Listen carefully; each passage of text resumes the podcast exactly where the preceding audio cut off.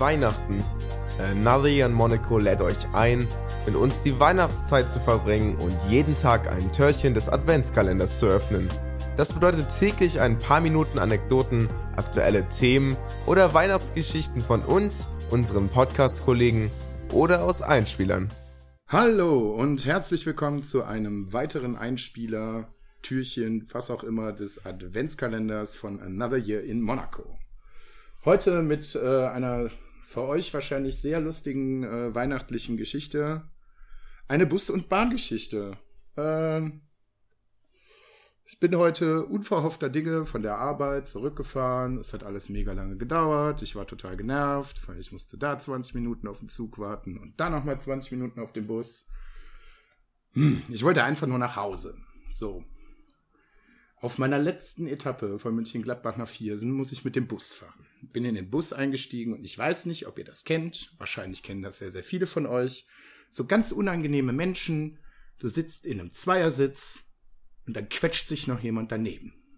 Also wie ihr wahrscheinlich alle wisst, fröhlich dem Lifestyle. Ich bin jetzt kein Fliegengewicht. Ich nehme auch schon meinen Platz ein. Und da muss sich aber unbedingt noch jemand daneben quetschen, sodass du wirklich so halb am Fenster sitzt und dir denkst so, muss es wirklich sein? So, ist passiert. Wir haben in München-Gladbach auf der Einkaufsstraße angehalten, ähm, wo lustigerweise gerade im Moment auch Weihnachtsmarkt ist. Und es stieg eine Frau so um die 60 ein, sehr stilvoll gekleidet, mit Brille, machte vom Äußeren einen ganz hervorragenden Eindruck, stieg aber in den Bus ein, dachte mir schon, irgendwie komisch. Irgendwas ist mit der. Die geht schon komisch. Nur so die zwei Meter bis zu den zwei Sitzen war schon schwierig. Dann quetschte die sich neben mich, atmete zwei, dreimal und dann dachte ich mir, ja gut, vielleicht hattest du so deine zwölf, dreizehn Glühweingrad auf dem, auf dem Weihnachtsmarkt.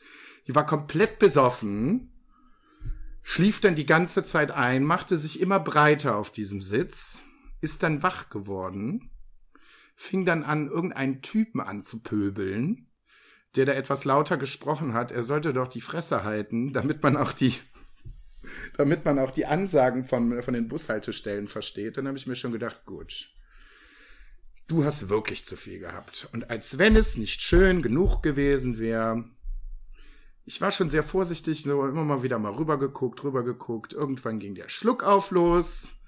Und es kommt, ist gekommen, wie es kommen musste. Natürlich, irgendwann mit der Zeit, als der Schluck auf zu arg wurde, sprudelte die ganze Scheiße aus der Frau oben wieder raus. Und natürlich hat sie mich voll mitgenommen und richtig, richtig schön vollgegöbelt mit Glühwein. Absolut fantastisch auf einer beigen Hose, macht sie richtig gut.